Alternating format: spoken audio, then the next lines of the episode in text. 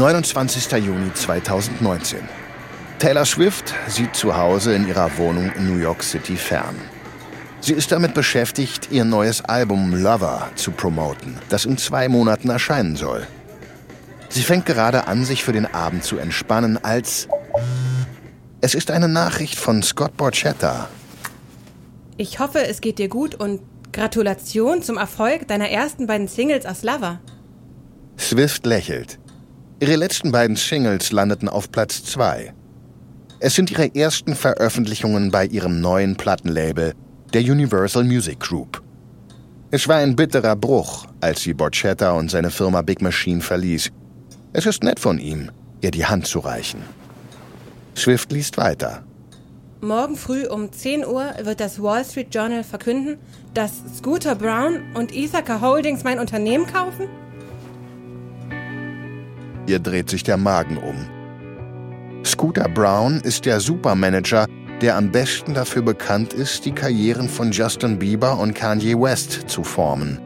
Die zwei Künstler, von denen sie das Gefühl hat, dass sie sich gegen sie verschworen haben, nachdem West behauptet hatte, er habe Swift in einem umstrittenen Songtext berühmt gemacht.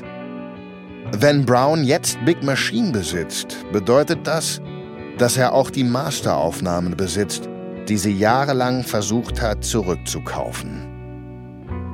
Jedes Mal, wenn Hits wie Love Story und Shake It Off im Radio gespielt oder gestreamt werden, würde Brown von ihrer Arbeit profitieren. Und das alles nur, weil sie die Rechte an diesen Masteraufnahmen im Alter von 15 Jahren verkauft hat. Aber Swift wird das nicht kampflos auf sich beruhen lassen. Sie klappt ihren Laptop auf und beginnt zu tippen. Jahrelang habe ich darum gebeten, darum gefleht, meine Arbeit selbst besitzen zu dürfen. Ein paar lustige Fakten zu den heutigen Nachrichten. Ich habe gleichzeitig mit dem Rest der Welt erfahren, dass Scooter Brown meine Master gekauft hat. Alles, woran ich denken konnte, war das unaufhörliche, manipulative Mobbing, das ich seit Jahren von ihm erlebe. Swift regt sich auf, während sie schreibt. Das ist mein Worst-Case-Szenario.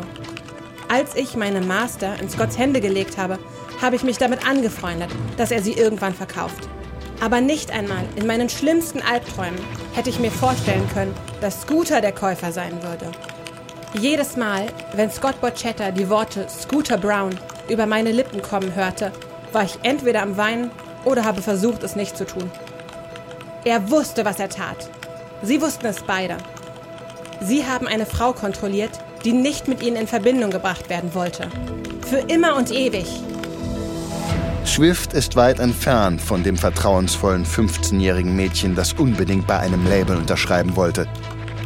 In diesem Moment, während sie an ihrem Laptop tippt, weiß sie genau, was sie tut. Sie bastelt eine Bombe und wenn sie morgen ihren Tumblr-Beitrag abschickt, wird das Internet und die sozialen Medien in die Luft fliegen, wenn sich Fans und Feinde in die Schlacht werfen.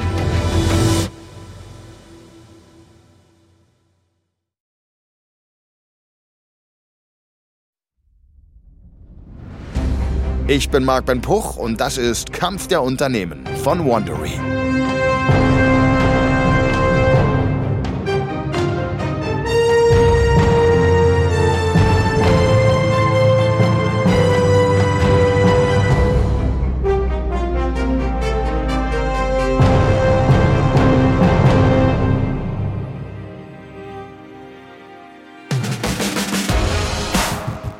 Als Taylor Swift in der letzten Folge immer selbstbewusster wurde, wuchs auch ihre Unzufriedenheit mit ihrem Label Big Machine. Also wechselte sie zu Universal. Das war ein harter Schlag für Borchetta. Scooter Brown sah eine Chance und bot Borchetta an, Big Machine zu kaufen. Mit im Paket die Master von Swifts früheren Alben. In dieser Folge schlägt Swift zurück – indem sie ihre eigene, sehr gefährliche Waffe einsetzt, die Swifties. Und Brown zieht alle Register, um den 300 Millionen Dollar Schatz zu schützen, den er gerade von Borchetta gekauft hat. Dies ist Episode 3. Die Rache der Swifties.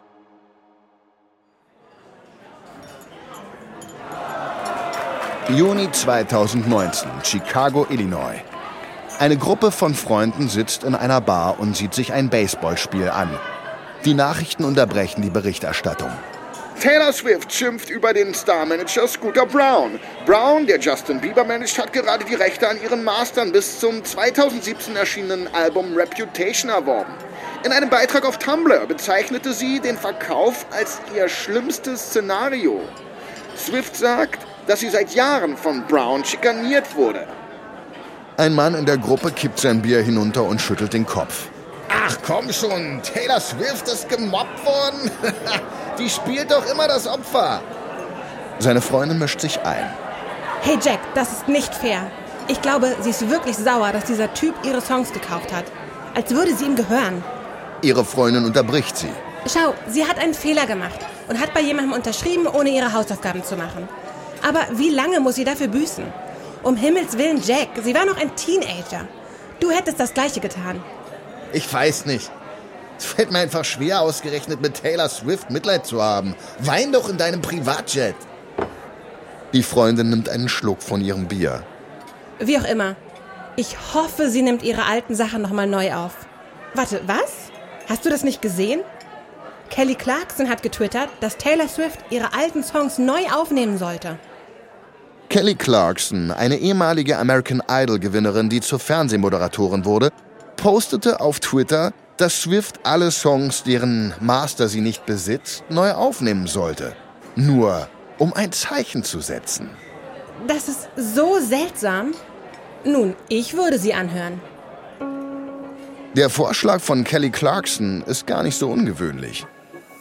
Im Jahr 2008 nahm die Popsängerin JoJo ihre frühen Alben neu auf, weil sie sich mit ihrem damaligen Label um die Master streiten musste. Def Leppard veröffentlichten sogenannte Fälschungen ihrer Hits, weil sie sich mit ihrem Label stritten.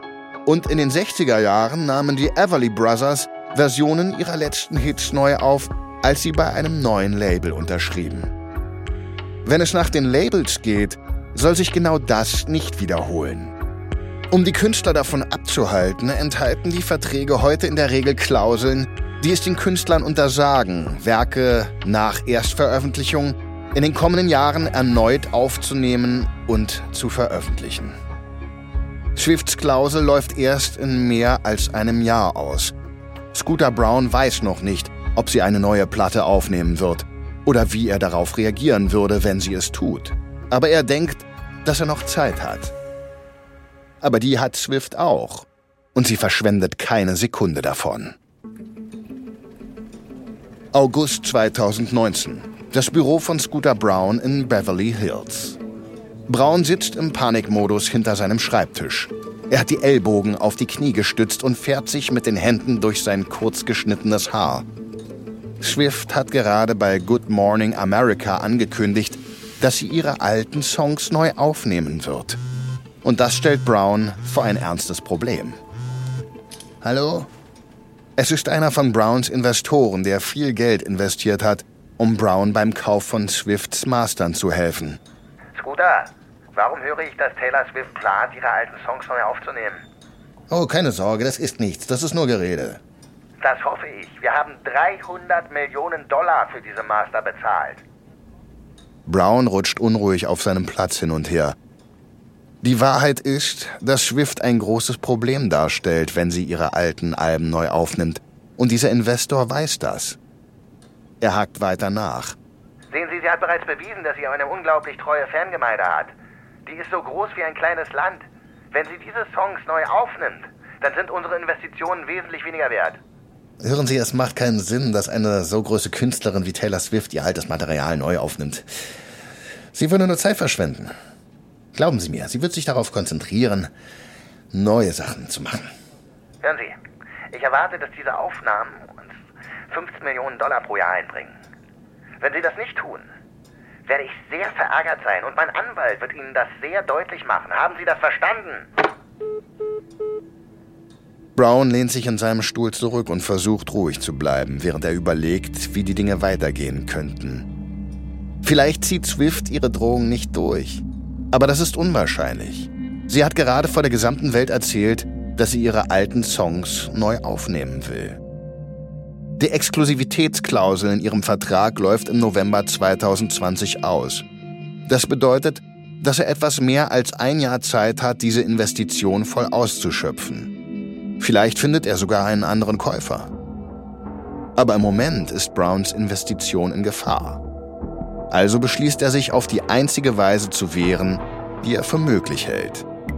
Was Swift nicht weiß, ist, dass Brown immer noch das Recht hat, ihre Songs aufzuführen.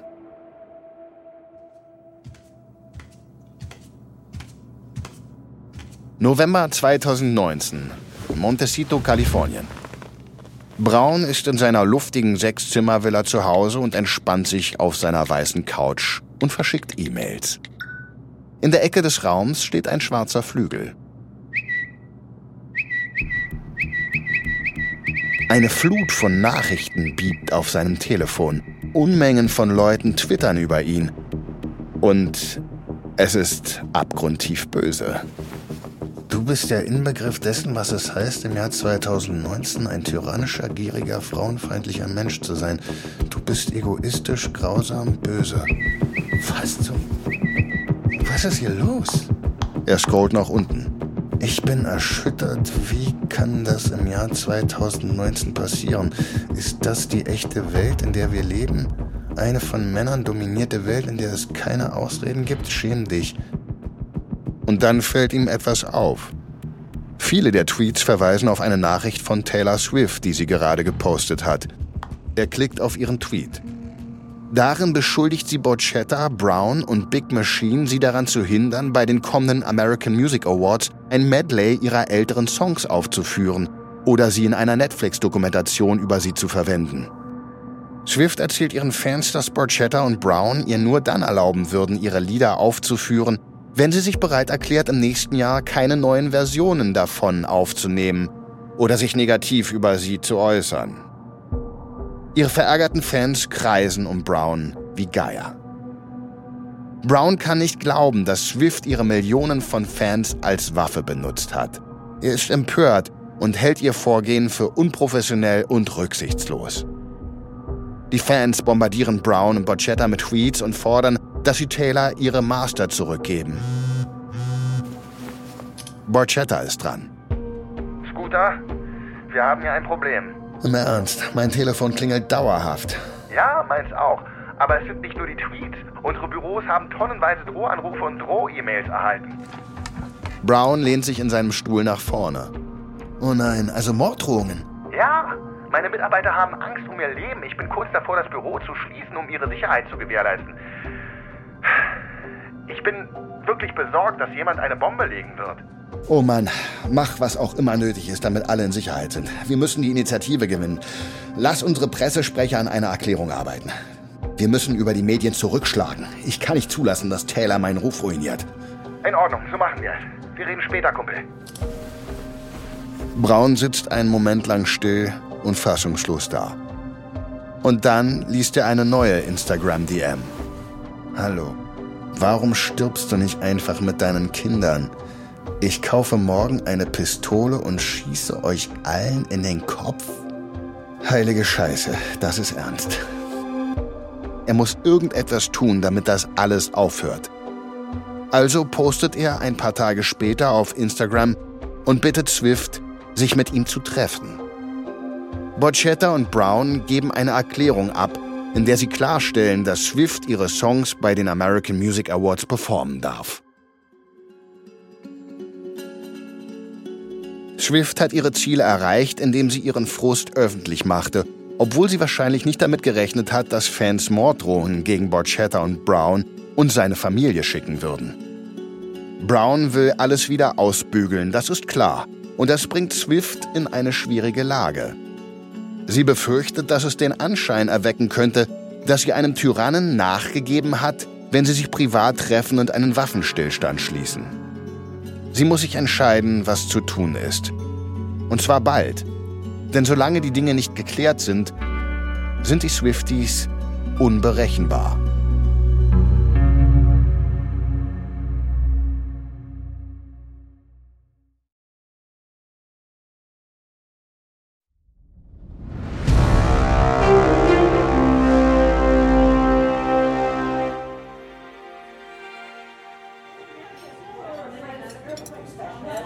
Thanksgiving 2019.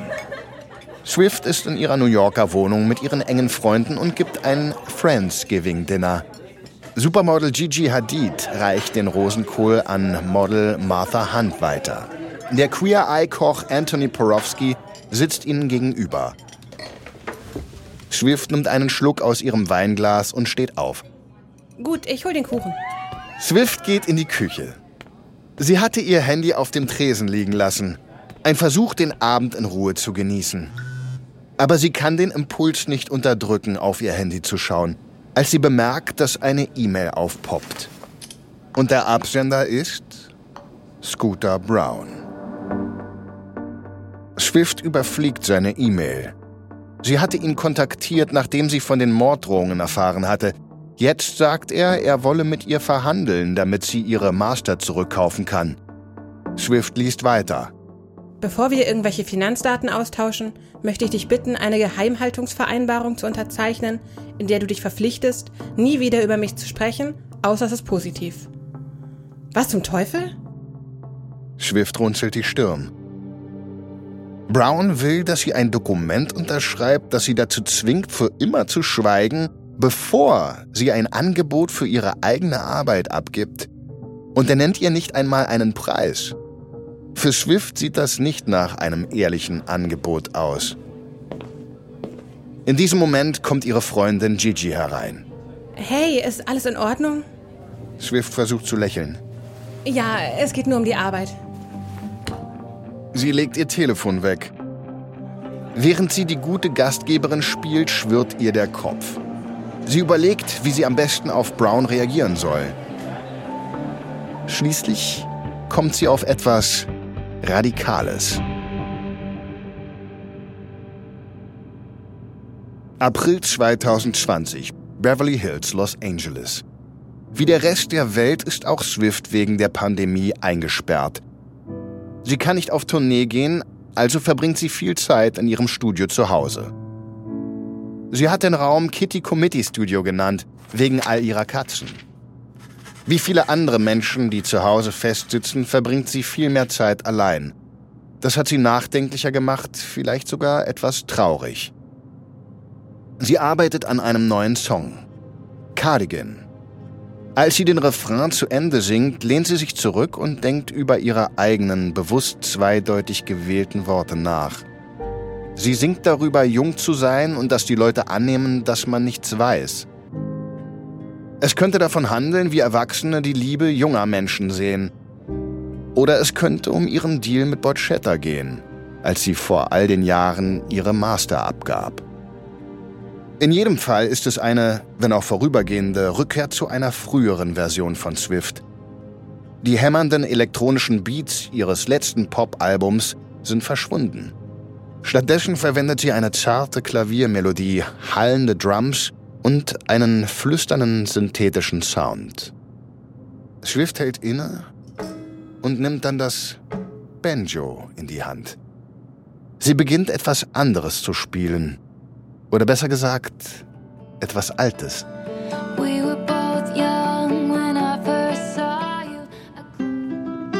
Es ist Love Story, der Hit, der ihr Durchbruch war.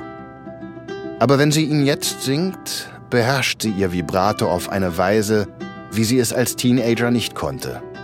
Ihre Stimme ist erfüllt von der Nostalgie, die erst dann entsteht, wenn man nach langer Zeit auf etwas zurückblickt. Ein Großteil des Songs und seines Arrangements klingt genau wie das Original. Es sind Swift und ihre Stimme, die sich verändert haben. Swift nimmt ihre Hände von den Seiten und lehnt sich zurück, um nachzudenken. Als Brown sie bat, eine Verschwiegenheitsverpflichtung zu unterschreiben, sträubte sie sich. Was er verlangte, schien nicht fair zu sein. Jetzt ist sie sich nicht sicher, wie es weitergehen soll. Aber wir befinden uns mitten in einer globalen Pandemie. Die Welt scheint aus den Fugen geraten zu sein. Taylor Swift hat sich verändert und ihre Musik hat sich auch verändert. Sie verlässt sich darauf, dass ihre Fans ihr treu bleiben. Sie denkt sich, was soll's? Sie kann es ja versuchen. Ein paar Monate später. Sie veröffentlicht ein Überraschungsalbum mit neun Songs namens Folklore. Es hat den besten ersten Tag, den eine weibliche Künstlerin jemals auf Spotify hatte. Swift hat früher auf Spotify geschimpft, aber jetzt ist sie dort sehr erfolgreich. Cardigan wurde am Tag seiner Veröffentlichung sieben Millionen Mal gestreamt. Bestmarke aller Songs 2020. Und das bringt sie dazu, sich zu fragen, ob Fans Neuaufnahmen ihrer alten Songs kaufen würden. Sommer 2020. Die Sonne geht unter in Bel Air, Los Angeles. Scooter Brown sitzt draußen vor dem großen Haus von Stephen Royer, dem Präsidenten von Shamrock Capital. Das ist eine Investmentfirma, die als Geldverwalter für die Disney-Familie begann. Aufgrund der Covid-Restriktionen sitzen die beiden Männer einen halben Meter voneinander entfernt. Brown rückt seine Maske zurecht. Steve, vielen Dank, dass Sie sich mit mir treffen. Ich wollte das unbedingt unter vier Augen mit Ihnen besprechen. Ist mir ein Vergnügen, Scooter. Tut mir leid, dass wir Sie nicht drinnen empfangen können. Sie wissen schon, Covid und so. Braun nickt und kommt zur Sache. Hören Sie, ich habe etwas, an dem Sie vielleicht interessiert sind. Ich weiß, dass Sie viel in Medien- und Unterhaltungsbereich investiert haben. Ja, wir haben einen ganzen Fonds dafür. Und wir sind immer an Dingen interessiert, die Cashflow generieren können. Brown grinst. Seine Augen funkeln über seine Maske. Und was ist mit den Mastern der ersten sechs Alben von Taylor Swift? Royer zieht die Augenbrauen hoch. Das klingt interessant. Aber hat sie nicht gesagt, dass sie diese neu aufnehmen wird? Es ist ein großer Unterschied, ob man sagt, dass man etwas tun wird oder ob man es tatsächlich tut. Diese Master bringen 15 Millionen im Jahr. Okay, ich bin ganz ohr. Wie hoch ist der Preis? 300. 300 Millionen Dollar sind ungefähr der Preis, den Brown bezahlt hat, als er sie letzten Sommer von Big Machine übernommen hat. Aber wenn sie ihre Songs neu aufnimmt, stellt das ein beträchtliches Risiko für die Rentabilität der Master dar. Warum sollten wir dieses Risiko eingehen? Denken Sie an die Videos und an das Merch Sie würden teilweise die Rechte an der Bebilderung ihrer ersten sechs Alben und an den Videos eben dieser ersten sechs Alben besitzen. Das sind wirklich konstante Einnahmen für ihre Firma. Royer nickt nachdenklich. Hm. Lassen Sie mich mit meinen Leuten sprechen. Wir melden uns dann bei Ihnen. Als Brown geht, denkt er darüber nach, wie erleichtert er sein wird, wenn er Swifts Master an Shamrock weitergeben kann. Sicherlich haben ihm diese Master gutes Geld eingebracht, aber jetzt wird er wenigstens nicht mehr von Swifts Fans und den Vorwürfen verfolgt, dass er nur ein weiterer Mistkerl ist, der die Geschicke einer jungen Künstlerin kontrolliert. Sie hat ihn quasi dazu gezwungen. Er musste diesen Schritt gehen, um seinen eigenen Ruf in der Musikindustrie zu schützen. Im Gegensatz zu Brown haben weder Royer noch seine Investmentfirma eine persönliche Geschichte mit Swift. Sie werden also nicht die gleiche Gegenreaktion bekommen wie Brown. Wegen der Feindseligkeit zwischen Swift und Brown plant Royer, Swift entgegenzukommen, die Wogen zu glätten, auch wenn er dabei schnell in Untiefen geraten kann. Oktober 2020. Los Angeles. Swift sitzt in ihrem Studio am Computer. Sie ist in einem Zoom-Meeting mit ihrem Produzenten, Jack Antonoff. Während der Pandemie sind die beiden so in Kontakt geblieben. Sie haben sich Songideen geschickt und an neuer Musik gearbeitet. Plötzlich erscheint eine Benachrichtigung auf ihrem Bildschirm. Es ist eine E-Mail von einer Firma namens Shamrock Capital. Ganz kurz, Jack. Ich brauche eine Sekunde. Swift liest die Nachricht. Die Investmentgesellschaft informiert sie darin, dass sie ihre Master gekauft hat. Oh mein Gott, jemand hat meine Master gekauft. Was? Wer? Eine Firma namens Shamrock Capital. Sind das gute Nachrichten? Ich glaube schon. Zumindest bedeutet das, dass Gute sie nicht mehr besitzt. Moment mal, da steht noch mehr. Swift liest weiter. Shamrock lädt sie zu einer Partnerschaft mit ihnen ein. Warte mal. Die sagen mir, dass ich etwas Geld in meine eigenen Master investieren kann. Sie würden mir dann nicht direkt gehören, aber ich hätte einen kleinen Anteil an ihnen. Komisch. Äh, tut mir leid, Jack. Ich muss meinen Anwalt anrufen. Ihr Anwalt will sofort mit ihrem Manager sprechen. Gemeinsam nehmen die drei Kontakt zu Shamrock auf. Swift ist verärgert, trotzdem lächelt sie. Guten Tag. Schön, dass wir uns besprechen können. Wirklich schön. Wir freuen uns sehr über die Gelegenheit, mit Ihnen zusammenzuarbeiten. Swift schaut stirnrunzelnd in das Telefon. Richtig. Ich bin nur ein wenig verwirrt, warum Sie gewartet haben, bis Ihr Deal mit Scooter abgeschlossen war. Warum haben Sie mich nicht von Anfang an mit einbezogen? Der Vertreter von Shamrock seufzt. Scooter bestand darauf, dass Shamrock in keiner Weise mit Ihnen kommuniziert, während wir mit ihm verhandeln. Er hat uns erst erlaubt, Sie zu kontaktieren, als das Geschäft bereits abgeschlossen war. Swift wird rot vor Wut. Wieder einmal hat man sie absichtlich im Unwissen gelassen. Okay. Lassen wir das für einen Moment beiseite. Vorausgesetzt, dass wir Partner werden, bedeutet das, dass Scooter dann raus ist? Dass er dann nichts mehr mit meinen Mastern verdient? Der Shamrock-Vertreter wird etwas nervös. Nun, äh, nach unserer Vereinbarung wird Scooter noch ein paar Jahre lang von Ihrer Arbeit profitieren. Swift beißt die Zähne zusammen und lehnt das Angebot von Shamrock kurzerhand ab. Warum sollte sie sich mit einem winzigen Bruchteil ihrer eigenen Arbeit zufrieden geben? Sie will alles besitzen. Und wieder einmal erzählt sie ihren Fans, den Swifties, in den sozialen Medien von dem gescheiterten Deal. Swift twittert über die Einzelheiten des Verkaufs von Brown an Shamrock. Und dank ihrer großen Fangemeinde werden Leute aufmerksam. Es ist ungewöhnlich, einen derartigen Einblick in die Geschäfte eines Superstars zu erhalten.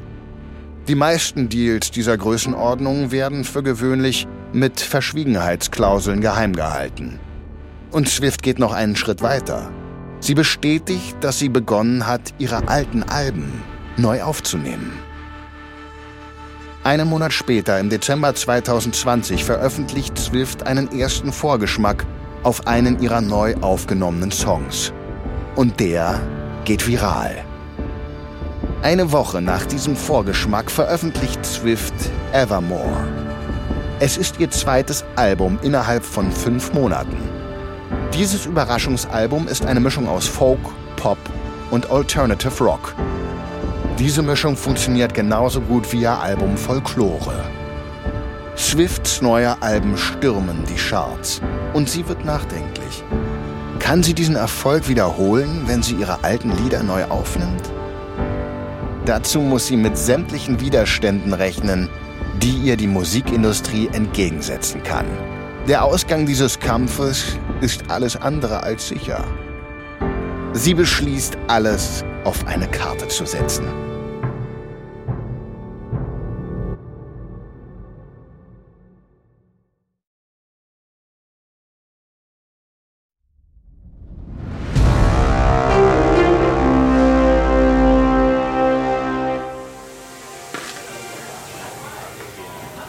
Anfang 2021 in Los Angeles. Die Pandemie ebbt ab und die Restaurants in der Stadt haben gerade wieder geöffnet. Also hat Scooter Brown sein nächstes Geschäftstreffen in ein berühmtes koreanisches Barbecue-Lokal verlegt. Brown wählte dieses Restaurant als ein Zeichen des Respekts für den Mann, der ihm am Tisch gegenüber sitzt. Popmusik-Mastermind Bang Shi-hook. Er ist Ende 40, hat ein rundes Gesicht und eine Brille mit Drahtbügeln. In Südkorea ist er bekannt als der Macher hinter der weltweiten Pop-Sensation BTS. Wie ist das im Vergleich zu Seoul? Bang lächelt höflich. Es ist ziemlich gut. Brown grinst Bang an, der CEO von Hype, einem südkoreanischen Unterhaltungsunternehmen ist. Das börsennotierte Unternehmen ist eine Mischung aus Talentagentur und Label.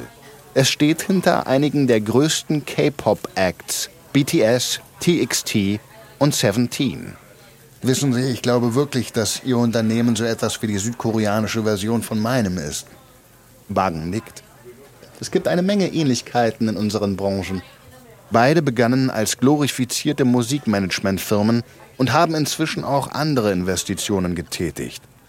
Und jetzt hat Brown eine neue Idee. Ich glaube, wir könnten zusammen etwas ganz Besonderes schaffen. Ach ja? Wissen Sie, mit der Synergie unserer beiden Unternehmen können wir gemeinsam die Welt erobern und den Pop regieren. Ich meine, stellen Sie sich nur die Zusammenarbeit zwischen BTS und Bieber vor. Bang nickt und lacht. Mädchen würden bei diesem Anblick in Ohnmacht fallen. Das ist es, wovon ich rede. Langsam legt Brown seinen Plan dar. Er möchte, dass Hype, die Ithaka Holdings, sein Unternehmen kauft. Bang ist fasziniert. Lassen Sie uns über die Einzelheiten sprechen. Ich möchte mehr über Ihre Vision hören. In den nächsten Monaten nimmt das Geschäft Gestalt an. Und im April 2021 kauft Hype das Unternehmen von Brown für eine Milliarde Dollar. Das bedeutet, dass Big Machine, das alte Label von Taylor Swift, nun Hype gehört. Für Brown ist das ein unglaublicher Deal. Er hat es geschafft, sein Unternehmen für eine Milliarde Dollar an Hype zu verkaufen und er verdient immer noch Geld an Swifts Mastern, die Shamrock gehören. Aber Swift hat bereits einen Plan, um gegen Browns wachsendes Pop-Imperium zurückzuschlagen. April 2021 in einem Londoner Straßencafé. Swift trägt einen Hut und eine große Sonnenbrille. Sie versucht unbemerkt zu bleiben, damit sie den Moment mit ihrem Freund Joe Alvin genießen kann. Die beiden sind seit ein paar Jahren zusammen, halten sich aber bedeckt. Sorry, ich muss da rangehen. Es ist mein Manager. Hallo Taylor, ich habe tolle Neuigkeiten. Fearless auf der 1 in den Charts. Schon wieder. Swift schreit auf. Die Londoner drehen sich um und starren sie an. Das ist eine noch nie dagewesene Nachricht. Sie hat gerade eine neue Version ihres Albums aus dem Jahr 2008 veröffentlicht und es Fearless Taylors Version genannt. Die Songs klingen so gut wie unverändert im Vergleich zum Original. Es gibt leichte Unterschiede im musikalischen Arrangement und ihr Country-Twang ist verschwunden. Aber das war's auch schon. Sie drückt die Hand von Alvin, während sie mit ihrem Manager spricht. Oh mein Gott, wie ist denn das passiert? Es wird alles gestreamt. Deine Fans streamen das Album wie verrückt. Swift kann es nicht fassen. Sie ist die erste Künstlerin, die ein Album wiederveröffentlicht hat, das an die Spitze der Charts stürmt. Ha, wer hätte das gedacht? So viele Jahre, nachdem ich meine Musik von Spotify genommen habe, wird mein Album durch Streaming eine Nummer 1. Sieben Monate später bringt sie ein anderes altes Album wieder heraus. Red Taylors Version, das ebenfalls auf Platz 1 landet. Scott Borchetta dürfte den Erfolg, den Swift mit ihrem neu aufgenommenen Album hat, mit gemischten Gefühlen sehen. Die Taylors Version Alben machen die Master, die er an Shamrock verkauft hat, weniger rentabel. Aber das ist ihm jetzt egal, da sie ja nun Shamrock Capital gehören. Er hat bereits Millionen mit Swift verdient. Jetzt bekommt sie, was sie will. Brown gibt zu Protokoll, dass Swift jedes Recht hat, die Platte neu aufzunehmen. Trotzdem kritisiert er sie dafür, dass sie ihre Fangemeinde als Waffe benutzt, um ihn anzugreifen. Und aus diesem ganzen Drama kann auch die Musikindustrie etwas lernen. Dank der sozialen Medien können sich Künstler direkt an ihre Fans wenden einen Song an die Spitze der Charts katapultieren oder Musikchefs und deren Familien ins Unglück stürzen. Diese jahrzehntelange Auseinandersetzung hat auch gezeigt, wie unbeständig Musikkataloge als Vermögenswert sind. Viele Investmentgesellschaften haben Kataloge und Master aufgekauft, aber es ist jetzt klar, dass sich der Wert dieser Vermögenswerte über Nacht ändern kann, wenn ein Künstler sich für eine Neuaufnahme entscheidet, oder einen öffentlichen Skandal produziert. Swift ist fest entschlossen, ihre Songs zu schützen und anderen Künstlern den Weg zu ebnen, ihrem Beispiel zu folgen. Vielleicht macht sie da einen zu guten Job. Sie wird von der Girl Group 3LW wegen eines Plagiats verklagt. Die behaupten, Swifts Text in ihrem 2014er Hit Shake It Off sei von ihrem Song Players Gone Play aus dem Jahr 2000 geklaut. Swift besteht darauf, dass sie den Text nie gehört hat, bis die Band sie verklagte. Sie sagt, ihr Song sei durch die unerbittliche öffentliche Kontrolle ihres Privatlebens inspiriert worden. Die Geschichte von Taylor Swifts Kampf, ihre Master zurückzubekommen, scheint vorbei zu sein. Aber ganz so einfach ist es dann doch nicht. Auch noch Jahre später wird man über diesen Kampf sprechen. Zwischen einer Künstlerin und einer Industrie, die sie erst hochgebracht und dann ausgespuckt hat. Dass sie kämpfen musste, um ihr eigenes Schicksal zu kontrollieren.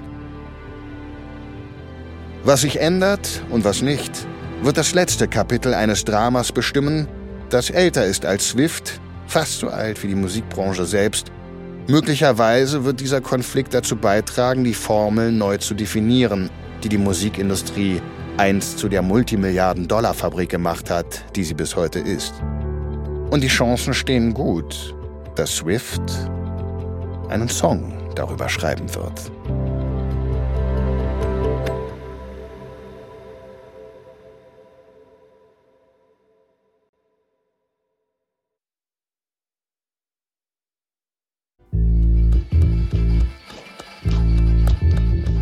Das war Episode 3 von Kampf der Unternehmen.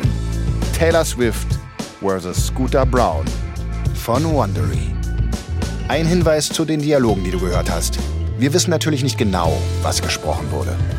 Alle Dialoge basieren nach bestem Wissen auf unseren Recherchen. Mehr über Taylor Swift erfahren Sie in der Dokumentation Miss Americana. Wir empfehlen auch die Lektüre von Taylor Swift, The Whole Story von Chess Newkey Burden. Kampf der Unternehmen ist eine Produktion von Studio J für Wondery. Ich bin Marc Ben Puch. Natalie Robermatt hat diese Geschichte geschrieben. Bearbeitet wurde sie von Emily Frost. Produzent von Studio J, Jannis Gebhardt. Das Sounddesign haben Kai Randall und Fabian Klinke gemacht. Für Wondery, Producer Patrick Fiener und Tim Kehl. Executive Producer Jenny Lower Beckham und Marshall Louis.